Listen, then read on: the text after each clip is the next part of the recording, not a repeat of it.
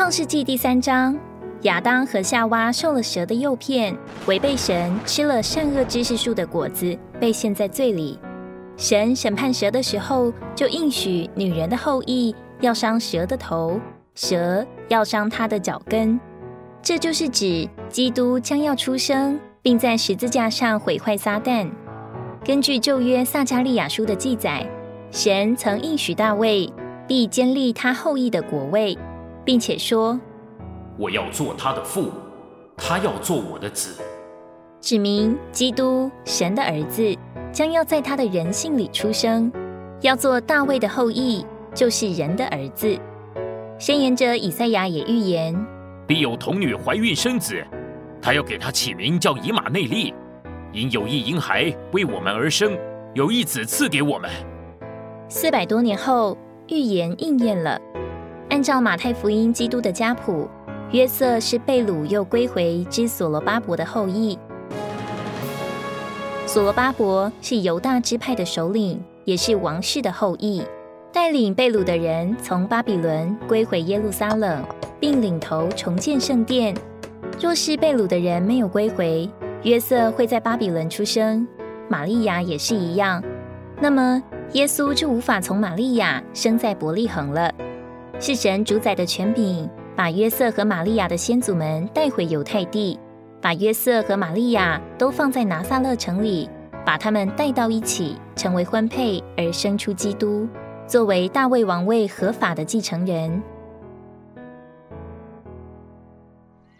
一天，天使加百列奉神差遣，到加利利拿撒勒城，往那时已经许配给约瑟的玛利亚的家去。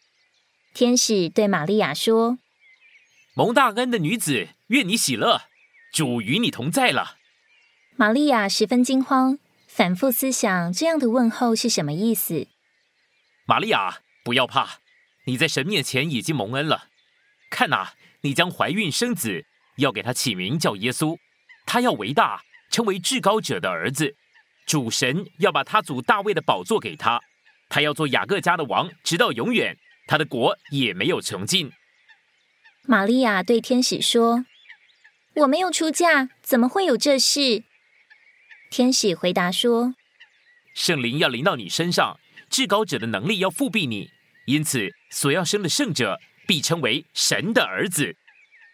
看哪，我是主的婢女，请愿照你的话成就在我身上。”玛利亚是一个年轻的童女，要接受怀孕的使命并不容易，因为在人这是不合道德伦理的。为生出基督，他可以说是付出他的全人。基督是由带着神圣素质的圣灵，在带着属人素质的童女玛利亚里承运的。玛利亚生下耶稣以前，出自圣灵的神圣素质已经生在她的腹中了。圣灵的承运是神性与人性的调和，产生出一位神人，完整的神，又是完全的人。神亲自与人性联合。使他得以在肉体显现，并得以成为人救主，这就是耶稣，耶和华救主，最美妙、最超绝的一位。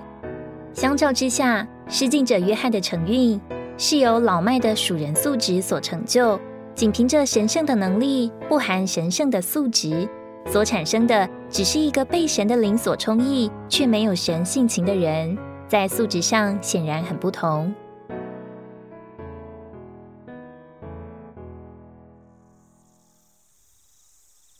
怀孕后不久，玛利亚起身往山地里犹大的一座城去，进了撒加利亚的家，问他亲戚以利沙伯的安。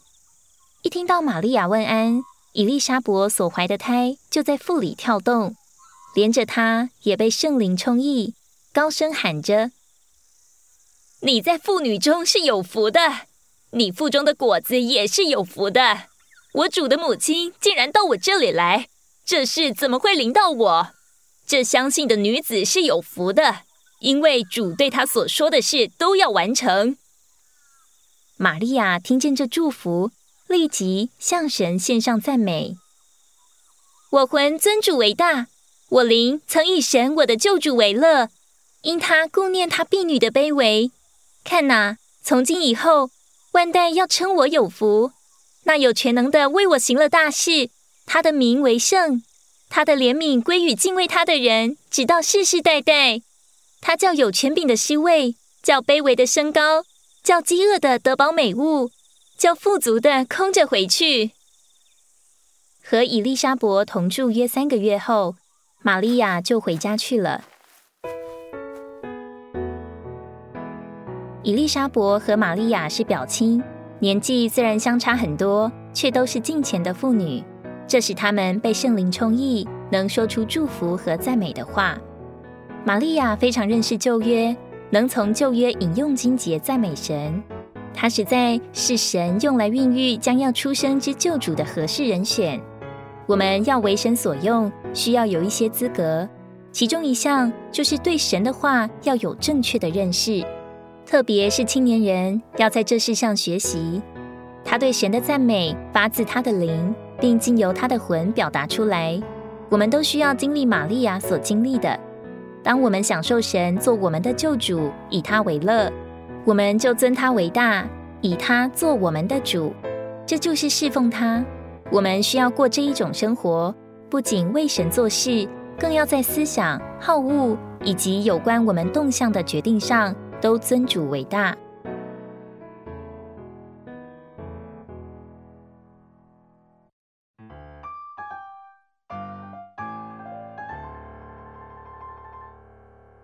玛利亚已经许配了约瑟，但他们还没有同居。玛利亚却被人看出已经怀孕，这种事即使发生在现代，都是一件羞耻的事，更何况是两千年前。